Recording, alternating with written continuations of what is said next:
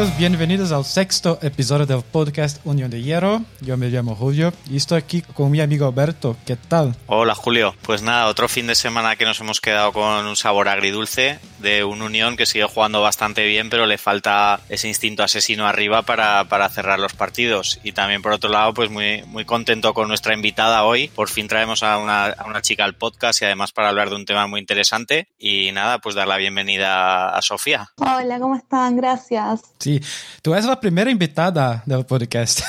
¿Puedes presentarse a los hinchas de Unión, hablar un poco más de usted? Bueno, me llamo Sofía, tengo 19 años, eh, sigo la Bundesliga hace un par de años, pero bueno, hoy me invitaron para hablar más que nada de la Bundesliga femenina, que es como mi otra gran pasión. Eh, yo en realidad sigo al Dortmund, así que estoy como medio acá de, de infiltrada, ¿no? Primero hablamos del empate eh, con Freiburg 1 a 1 con goles de Andrés para los Eisen y Vincenzo Grifo para Freiburg. Alberto, ¿qué te pareció el partido? Bueno, pues un poco eh, la misma historia de la semana pasada en Gelsenkirchen. El equipo salió muy bien, con una media hora muy buena donde tuvieron varias ocasiones claras que no llegaron a marcar y en la primera ocasión que se acercó el, el Friburgo un error defensivo en cadena que acabó dejando a Grifo en una posición bastante buena y la verdad es que la, metió muy bien ajustada al palo. Pero bueno, a los dos, tres minutos Andrich con un tiro desde lejos y un poquito de suerte porque rechazó en un defensa consiguió el empate y parecía que la segunda mitad si seguían jugando igual iban a tener opciones de ganar, pero la verdad es que se desinflaron un poco, los cambios tampoco aportaron demasiado y con el empuje en los últimos minutos de algún balón parado, algún centro a la olla que parecía que podían marcar, pero bueno, un poco la sensación de que el equipo sigue jugando bien, controla los partidos, pero le falta algo al final, la última definición para, para poder llevarse los tres puntos. Vale, como hablamos en portugués, Andrés con un petardo para empatar el partido. Sofía, ¿quiere hablar algo de Unión en específico en la temporada o algo así? No, yo la verdad me sorprendieron la temporada pasada sinceramente. Ya es como que la temporada pasada yo pensé que iban a venir, ascendían y que volvían a descender. Así que esta temporada estoy con expectante, ¿no? Yo creo que van a terminar media tabla para arriba seguro, espero. ¿Cómo ves la Bundesliga en general este año? Eh, ¿Hay opciones de, de, que otro equipo le quite el título al Bayern o va a ser lo de siempre? Ojalá que sí. ya te digo, yo soy el Dortmund, así que espero que, que mi equipo gane, ¿no? Pero bueno, creo que veo veo lindos equipos, veo que están muy interesantes, veo al Leipzig que está dando pelea hace varios años ya, que mm. quiere ganar su primera Bundesliga, así que creo que va a estar muy interesante. También con un Gladbach que siempre molesta, siempre jode, así que creo que va a estar bueno. Creo que está competitiva y que, que bueno, que ojalá algún equipo logre dar la sorpresa, ¿no? Y, y amargue un poquito al Bayern. Vale, vale. Y el próximo partido será contra Hoffenheim. Eh, ¿Cuáles son las expectativas, Alberto? Bueno, pues el Hoffenheim hoy ha vuelto a empatar, lleva tres partidos sin ganar, me parece, y aunque empezó muy bien ganando al Bayern, parece que sobre todo la baja de Kramaric, que lleva ya un par, un par de partidos sin jugar, se, la están notando. Y la pena es que va a ser un partido el lunes, así que vamos a tener que esperar bastante para verlo. Ya veremos cómo gestionamos el podcast de la semana que viene. Pero bueno, la verdad es que yo veo este año al Unión competitivo en todos los partidos. Entonces, el año pasado sí que daba la impresión de que fuera de casa era complicado ganar, pero este año yo creo que pueden salir a competir en cualquier campo y no me da miedo ir a Hoffenheim y, y no me parecería una locura poder sacar los tres puntos. Sí, vale. ¿Y Sofía tiene algo para hablar acerca de Hoffenheim? El Hoffenheim, la verdad, hoy lo que estaba mirando son están desordenados. O sea, Kramaric, que es el goleador de ellos, eh, se nota mucho su ausencia. Y nada, a mí me gusta mucho Skov, cómo juega, cómo arma las jugadas. Que Rudy volviera, se, la verdad les hizo bien, pero siguen sin poder ganar. ¿No? Que es lo que deberían hacer, siguen sin poder concretar las jugadas y eso. Sí, vale. Y Sofía, eh, ¿cómo es la Bundesliga en Argentina? Bueno, acá yo la verdad tengo contacto con algunos eh, hinchas también de la Bundesliga en Argentina. Hay grupos, de hecho, del Dortmund, del Bayern. Bueno, ahora no porque estamos en cuarentena, pero nos hemos reunido un par de veces. Hay mucha gente que sigue la Bundesliga acá en, en, Argentina y en Latinoamérica en general. Es muy interesante también conocer distintas gentes de todo el país. Bueno, yo vivo en Buenos Aires y hay mucha gente de Buenos Aires, pero también nos ha pasado el año pasado, en diciembre nos juntamos para en Palermo y vinieron chicos de San Luis. Sea, fue como una locura. Desde aquí agradecemos a OneFootball, que al final ha, ha, dado la Bundesliga para toda Sudamérica y es algo que al menos en España echamos un poco de menos. OneFootball, ¿puedes patrocinar el podcast? Podemos hablar. Sí. bueno, yo quería comentar un poquito lo que sucedió en este último partido en el Estadio de la Unión, porque bueno, sabéis que Alemania es de los pocos países donde está entrando el público y demás. Eh, y sobre todo en, el, en Anderalten Fosteray llama bastante la atención que parece que hay mucha gente porque es un estadio pequeñito y la gente generalmente está de pie y en televisión da la impresión de que no cumplen la regla del 20%. Así que eh, en el partido de, de, este sábado, uno de nuestros amigos, que desde aquí le mandamos un saludo a Silvio, nos estuvo un poco comentando eh, cómo se vive desde dentro, las medidas de seguridad y su frase textual fue estuve más seguro en el estadio de la Unión que cuando voy en el transporte público o voy al mercadillo el sábado. Así que en ese sentido sí que comprobó que se cumplen todas las medidas e incluso en este partido la Federación Alemana había prohibido que se cantara o se animara al equipo eh, por un tema de seguridad y la gente llevó panderetas, ollas, mantuvo el ambiente pero de otra manera más original. Así que bueno,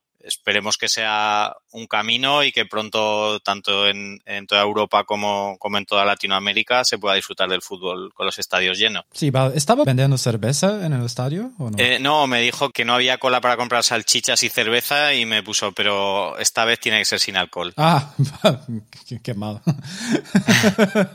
Entonces, ¿algo más acerca de la Unión, Alberto, Sofía? No, bueno, pues eso con, con ganas del próximo partido y tendremos que esperar hasta el lunes, pero lo haremos viendo pues la Champions entre semana y la Bundesliga de la semana que viene. Alberto, queremos hablar un poco con Sofía de la Bundesliga femenina. ¿Tienes la primera pregunta? Bueno, un poco por lo que he estado viendo, estos últimos años los equipos que dependen de equipos masculinos, por decirlo así, son los que están liderando un poco la Bundesliga. ¿Cómo ves tú este año eh, el título y, y, la parte de arriba? Yo creo que este año se va a seguir un poquito con esa dominación de, de los equipos que tienen contraparte masculina, ¿no? Por ejemplo, actualmente está puntero el Bayern, eh, que está como dando la sorpresa y gracias al empate del Wolfsburgo también, eh, que vino re bien, la verdad. Pero también pasa que en la Bundesliga femenina hay como dos tipos de equipos. Están los equipos como el Wolfsburg o como el Bayern, que la contraparte masculina como que los apoya, y hay muchos equipos que están como dejados muchos equipos masculinos que dejaron como de lado a sus equipos femeninos. Se puede ver con el Gladbach, que descendió hace muy poquito, con el Bremen, que está ahí, digamos, el Leverkusen, que recién ahora está incluso empezando a promocionarlo a, a su contraparte. Pero yo espero que este año, nada, lo mismo que en la Bundesliga masculina, se corte un poco la hegemonía de, del Wolfsburg y pueda ser el Bayern el que dé la sorpresa. Ojalá. Medio raro que, que, el hincha del, del, Dortmund diga eso. Sí, no, eso iba a decir que es curioso que, que, el Bayern gane la Bundesliga sea una sorpresa, pero, pero en este caso lo es. Sí, aparte es un equipo que se armó muy bien esta temporada. La verdad que las temporadas pasadas estaban como muy flojitas en lo que es la delantera. Muy buena defensa, muy buen mediocampo, pero a la hora de marcar goles costaba horrores y esta temporada ficharon a dos jugadoras que a mí particularmente me encanta, como es Clara Bull, que viene del Freiburg, y Alia Schuller desde el Essen. Y la verdad que son dos jugadoras que, bueno, encima con la lesión de Julia Wynn, lograron armar un equipo muy, muy bueno. La verdad que sí. Aparte también reforzaron la defensa. Se armaron muy bien. Así que si esta temporada ganen, ojalá, ojalá. ¿Y cómo ves eh, la llegada del Dortmund al fútbol femenino, aunque a la Bundesliga parece que le va a costar unos años, ¿no? Yo estoy ansiosa, la verdad que con ansias, ¿no? Uno espera, la verdad que desde que descubrí que había Bundesliga femenina estaba como esperando al Dortmund femenino y bueno, que de repente lo tengan y si bien hay que esperar hasta julio del año que viene para tener al equipo y son, es un proyecto a largo plazo, ¿no? Porque creo que tienen, empiezan en octava liga Así que ascender cada uno y jugar los playoffs y todo va a llevar un tiempo. Creo que, que si se le echa ganas, digamos, y se le pone eh, el esfuerzo y la voluntad que, como te lo están promocionando, ¿no? Eh, y se le da la atención que se quiere, ojalá que, que bueno, que se pueda llegar a la Bundesliga sí, en un sí. corto plazo.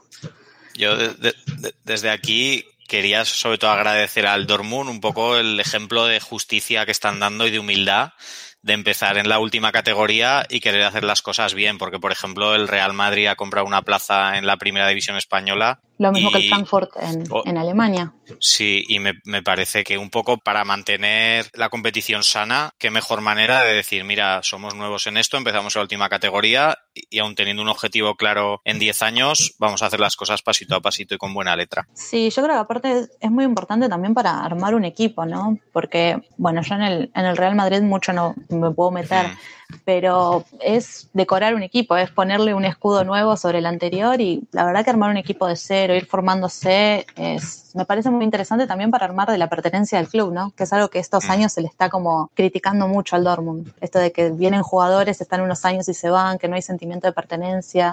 Yo creo que arrancar de cero, traer jugadoras y, e ir consolidando ese sentimiento de pertenencia es muy, muy importante y está muy bueno. La verdad me pareció una idea genial. Muchos lo critican por no comprar una plaza teniendo equipos femeninos cerca, como es el Borussia Bocholt, que está en segunda Bundesliga, o el Essen, que está en primera, pero no sé, a mí me parece bien. Sí, vale. Eh, ¿Tienes algún, eh, por ejemplo, incentivo de la Federación Alemana para crear, para creación de, de equipos femeninas o no? No sabría decirte, la verdad no, no tendría idea. Así va. Bueno, yo creo que al final también son los propios aficionados los que lo demandan y el ejemplo más claro fue en Dortmund que en las gradas sacaron pancartas donde pedían a la directiva que, que hiciera un equipo femenino, así que ahora mismo en Europa creo que hay muy muy pocos equipos de primer nivel que no tengan su, equipo femenino. De hecho, el Dortmund estaba entre creo que los 17 equipos grandes, digamos, de Europa, era el único que no tenía equipo femenino. Entonces también por un lado está la presión de los fans y creo que eso también ayuda mucho, ¿no? Porque de pasar hace un par de años de que Watzke dijera eh, el fútbol femenino no es compatible con, con, el Dortmund, a que de repente se cree un equipo y, se sienten las bases de, un buen equipo, creo que pasan cosas también. ¿Nos puedes contar algo del, del Unión Berlín femenino? ¿En qué categoría está y un poco cuáles, cuáles son sus planes? Bueno, yo la verdad descubrí hace relativamente poco que tenían un equipo femenino, casi que por accidente me crucé con ellas, por lo que pude averiguar tanto en la página de la Unión como en diferentes portales, son un equipo que apuestan mucho a la formación de jugadoras jóvenes. Y me pareció mm. súper interesante ese, ese proyecto. Y bueno, actualmente el equipo mayor, digamos, está en la Regional Liga, está tercera en la Regional Liga Noroeste. El equipo femenino en realidad lo crean en 1968, era entrenado por Bernd Müller y por Vogel, que de ellos asumo que conocerás más eh, vos. Bueno, en los años 70 empiezan a jugar un par de amistosos y empiezan como a, jugar algunos partidos, pero se disuelve este equipo, este Unión Berlín femenino que tenían por entonces, porque como club competitivo, el Unión Berlín eh, no podía tener un equipo de ocio, porque era un equipo que en realidad no competía en nada. Hmm. Entonces, las jugadoras pasan a formar parte de otro club de la ciudad. Después vuelven en los 90 cuando este equipo se disuelve, ellas vuelven a la Unión Berlín y se vuelve a activar este equipo femenino. En la única temporada que pueden jugar en el campeonato de la República Democrática Alemana, terminan octavas y clasifican a lo que hoy sería Segunda Bundesliga. No logran mantener la categoría, descienden, pero vuelven a la Regional Liga, que es la tercera división, en 2001. están varios años ahí como que medio que queriendo ascender hasta que finalmente lo logran para la temporada 2007-2008 en la Bundesliga Norte, que antes el formato de, Bundesliga, de segunda Bundesliga eran dos eh, grupos con los equipos del norte por un lado y los del sur por otro y el campeonato se definía por playoff que es prácticamente lo que se tuvo que organizar ahora también por el tema del coronavirus. No se pudieron jugar los playoffs eh, de ascenso a segunda división y se tuvo que unificar la liga para que haya 19 equipos. Bueno, lamentablemente ascienden en 2008 y vuelven a descender en la temporada siguiente. Estos años eh, fueron un poco así, de ascender a segunda Bundesliga, descender, volver a ascender y volver a descender. Pero bueno, actualmente están terceros en la Regional Liga y con expectativa también de, ascender a segunda. Ojalá. Bueno. Si llegan en algún momento a, primera y hay un, un derby del, del, este con uno de los equipos que queríamos hablar un poquito más de ellos, porque bueno, históricamente los equipos del este de Alemania no han tenido mucho éxito en Europa. Lo único así reseñable fue la Recopa del Magdeburgo en 1974, pero el equipo que sí que ha llegado a tener éxito, eh, sobre todo después de la caída del muro, que fue una situación incluso más complicada, es en fútbol femenino. Y este equipo es el Turbine Potsdam, que sigue manteniendo un buen nivel y que tú lo conocerás mil veces mejor que nosotros. Así que cuéntanos un poquito tanto su historia, su situación actual. Como vos dijiste, es uno de los clubes más exitosos de Alemania. Eh, ganó seis Bundesligas eh, unificadas, tres Copas de Alemania. Tienen rivalidad con el otro club más exitoso de Alemania, con el Frankfurt. Fue uno de los equipos predominantes en lo que es la República Democrática Alemana. Bueno, logran ascender en 1994 a lo que es la, la Bundesliga y bueno, y desde entonces no, no bajaron. En un principio el club eh, tenía una división masculina que jugaba siempre en las categorías inferiores. En 1970 cuentan que para Año Nuevo el equipo depende de una empresa de, de electricidad de la ciudad de Potsdam. Para Año Nuevo de 1970 organizan como una especie de reunión de Año Nuevo y uno de los empleados se encuentra en una cartelera un papel que contaba que, bueno, que a partir de marzo de 1971 iban a tener un equipo femenino, que se tenían que presentar ese día con todo el equipo. Como nadie se hace cargo de, de ese papel que estaba escrito ahí, nadie lo sabía, a quién correspondía, este hombre, Bernd Schroeder, se hace cargo del equipo. Y bueno, se presentan ese día de marzo con sus jugadoras y a partir de entonces se convierte en el director técnico. El 25 de mayo de, de ese mismo año juegan su primer amistoso, lo ganan, eh, al año siguiente juegan el primer campeonato del distrito y también lo ganan. Schroeder, mucha información no hay de esta época del Potsdam. Es muy complicado encontrar información, pero lo que coincidían muchas fuentes en donde busqué es que él siempre buscaba jugadoras eh, que pudieran formar parte del club que fueran atletas. Él buscaba, por ejemplo, de, de, clubes de atletismo que con jugadoras que hubieran terminado su contrato o que fueran desechadas de alguna forma del club y las llevaba a su equipo y bueno, les enseñaba a jugar al fútbol, las, las preparaba para el equipo. En el 89 ganan el último campeonato de Alemania del Este, muchas jugadoras se retiran y encima con la caída del muro lo que pasa es que la compañía que financiaba el club empieza a tener como problemas económicos, con lo que empieza como una especie de debacle también en el club. En el 91 ellas quedan terceras en la liga y pierden la oportunidad de clasificar a la Bundesliga, lo que vendría a quedar en segunda Bundesliga. Bueno, la ganan, eh, pero pierden los playoffs para clasificar a la, a la primera Bundesliga. Schroeder ese año hace un paso al costado y se convierte en el manager del club, con lo que cambian de director técnico, pasa a ser eh, un señor que se llama Peter Raupach. Dura muy poco tiempo porque la verdad que los resultados no le fue muy bien, digamos, y llega Frank Lange, que eh, logra ganar el campeonato 93-94, eh, luego de ganar los playoffs de ascenso logran llegar a la Bundesliga. La primera temporada en Bundesliga tampoco les va muy bien que digamos, pero de a poquito se van consolidando. Yo he leído que el primer partido que jugaron en su historia en Bundesliga perdieron 11-0, me parece. sí, pero de a poquito se van consolidando, ¿no? Llegan nuevas jugadoras, tienen que clasificar a la Bundesliga. Bueno, en el 97 se establece la Bundesliga como la conocemos ahora, un solo grupo con dos equipos. Era necesario quedar entre los cuatro primeros para llegar a la, a la Bundesliga. ¿Qué pasa? Ellas quedan quintas, pero clasifican al playoff y lo ganan. Y bueno, y así es como vuelven a la Bundesliga. Llevan jugadoras a, los mundiales. En 2003, cuando Alemania sale campeona por primera vez en Estados Unidos, llevan a cuatro jugadoras del Turbine Potsdam. A la arquera Nadine Angerer, Ariane Hinz, que es defensora, a Viola Oderbrecht, mediocampista, y a Connie Pollers, que es delantera. Ese mismo año que ganan la Copa del Mundo, también gana la Pocal, que es el primer trofeo post-reunificación que logran ganar, el primero de muchos, ¿no? La temporada siguiente ganan la Champions League, invictas. Eh, ganan 5 a 1 en equipo sueco. Bueno, en 2007 vuelven a ganar el Mundial con Alemania y nuevamente hay jugadoras del Potsdam involucradas. Angerer nuevamente, Babette Peter, que actualmente juega en el Real Madrid, y eh, Anja Mittag, que se retiró hace muy poquito en el Leipzig, de hecho. Anja Mittag y Connie Pollers eh, son las, las grandes delanteras ¿no? que ha tenido este equipo casi durante sí. una década. Sí, sí, sí. Anja Mittag, de hecho, es una jugadora que también me encanta muchísimo. Este último tiempo la vi en el Leipzig un poquito porque la verdad es muy complicado encontrar streams y es una maravilla. Con más de 30 años sigue jugando, con 35 años, sigue jugando. La verdad que es impresionante verla. De hecho, ahora va a quedar a cargo del, va a trabajar en el cuerpo técnico del Leipzig. Actualmente el Potsdam está tercero en la Bundesliga, le saca cinco puntos al Frankfurt, en el, que está en el cuarto puesto. Si quedan terceras para, final la, para, al terminar la Bundesliga, eh, clasificarían a Champions, que es como el objetivo principal que tiene Sofian Chaded, el director técnico. Arrancaron bien eh, la Bundesliga, le ganaron 3 a 1 al Hoffenheim en el primer partido. Sin embargo, en la séptima jornada, la última que, que tuvimos hasta ahora, porque ahora hay parón de selecciones, perdieron 3 a 0 contra el Bayern Múnich. ¿Qué podemos decir de Sofian Chaded, que es el entrenador? Llega también como parte de acuerdo del Hertha Berlín con, con el Potsdam. ¿Cuál Y, es un poco, eh, perdona, este, este acuerdo que han hecho este año que, que incluye? Porque al final cada uno tiene un poco su independencia, ¿no? En el nombre y en todo. Sí, en realidad el acuerdo lo que viene a ser un poquito es como un acuerdo de cooperación, no solamente en lo económico, sino también en lo que sería marketing, porque lo que proponen es ayudarlas, mantener su nombre, su equipo, pero haciéndole como publicidad, digamos, de alguna Ya. forma. Por ejemplo, hace muy poquito Merle Bart, que es una de las nuevas jugadoras del Turbine, hizo un video con Mittelstadt acerca de la reunificación eh, alemana.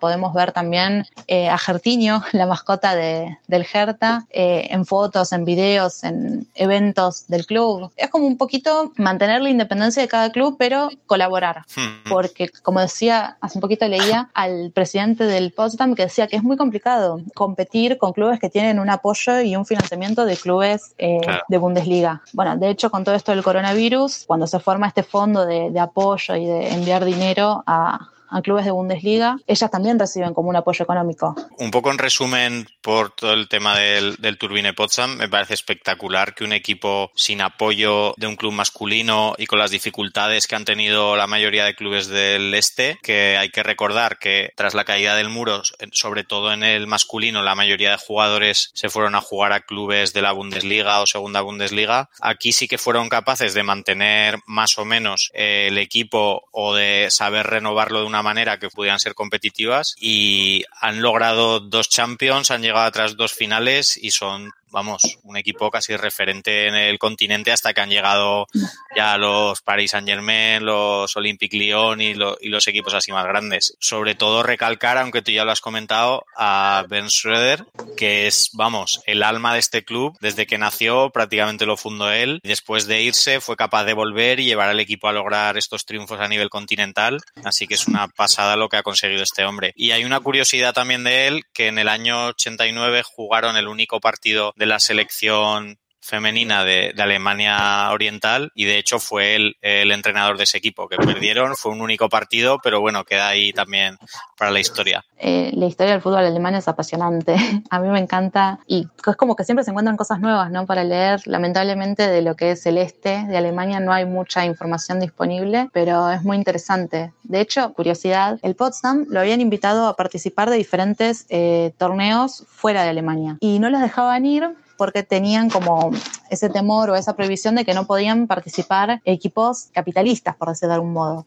Entonces ellas empiezan a falsificar las cartas y los equipos que formaban parte, y bueno, y así es como logran participar de algunas, de algunas competencias. La verdad es que una historia súper interesante y yo soy el primero que me echo la culpa a mí mismo de no seguir lo que debería el, el fútbol femenino porque creo que está creciendo muchísimo en los últimos años. Aquí en Holanda es muy popular también. Y tienes una selección, ¿vale? Muy buena. Sí, en Holanda empezaron a crecer muchísimo a, par- a partir de la selección, de ganarle la Eurocopa a la Dinamarca de Pernil Harder, a salir subcampeonas del mundo y con toda la liga, cómo se, se armó la liga, la verdad es muy interesante. El Ajax, el PSV, formaron equipos muy lindos y ficharon jugadoras muy, muy buenas. Es muy interesante. Un poco por concluir, eh, ¿cómo ves el fútbol femenino en, en Argentina? es complicado, porque si bien hay una liga y hay un, un supuesto interés, eh, la verdad que las condiciones no se están dando, no se están respetando de algún modo, así que es como complicado ver qué pasará. Hay mucha expectativa, están los equipos entrenando actualmente, pero no se sabe cuándo va a comenzar el torneo, ni de qué manera, ni qué formato va a tener. Todavía no se sabe mucho.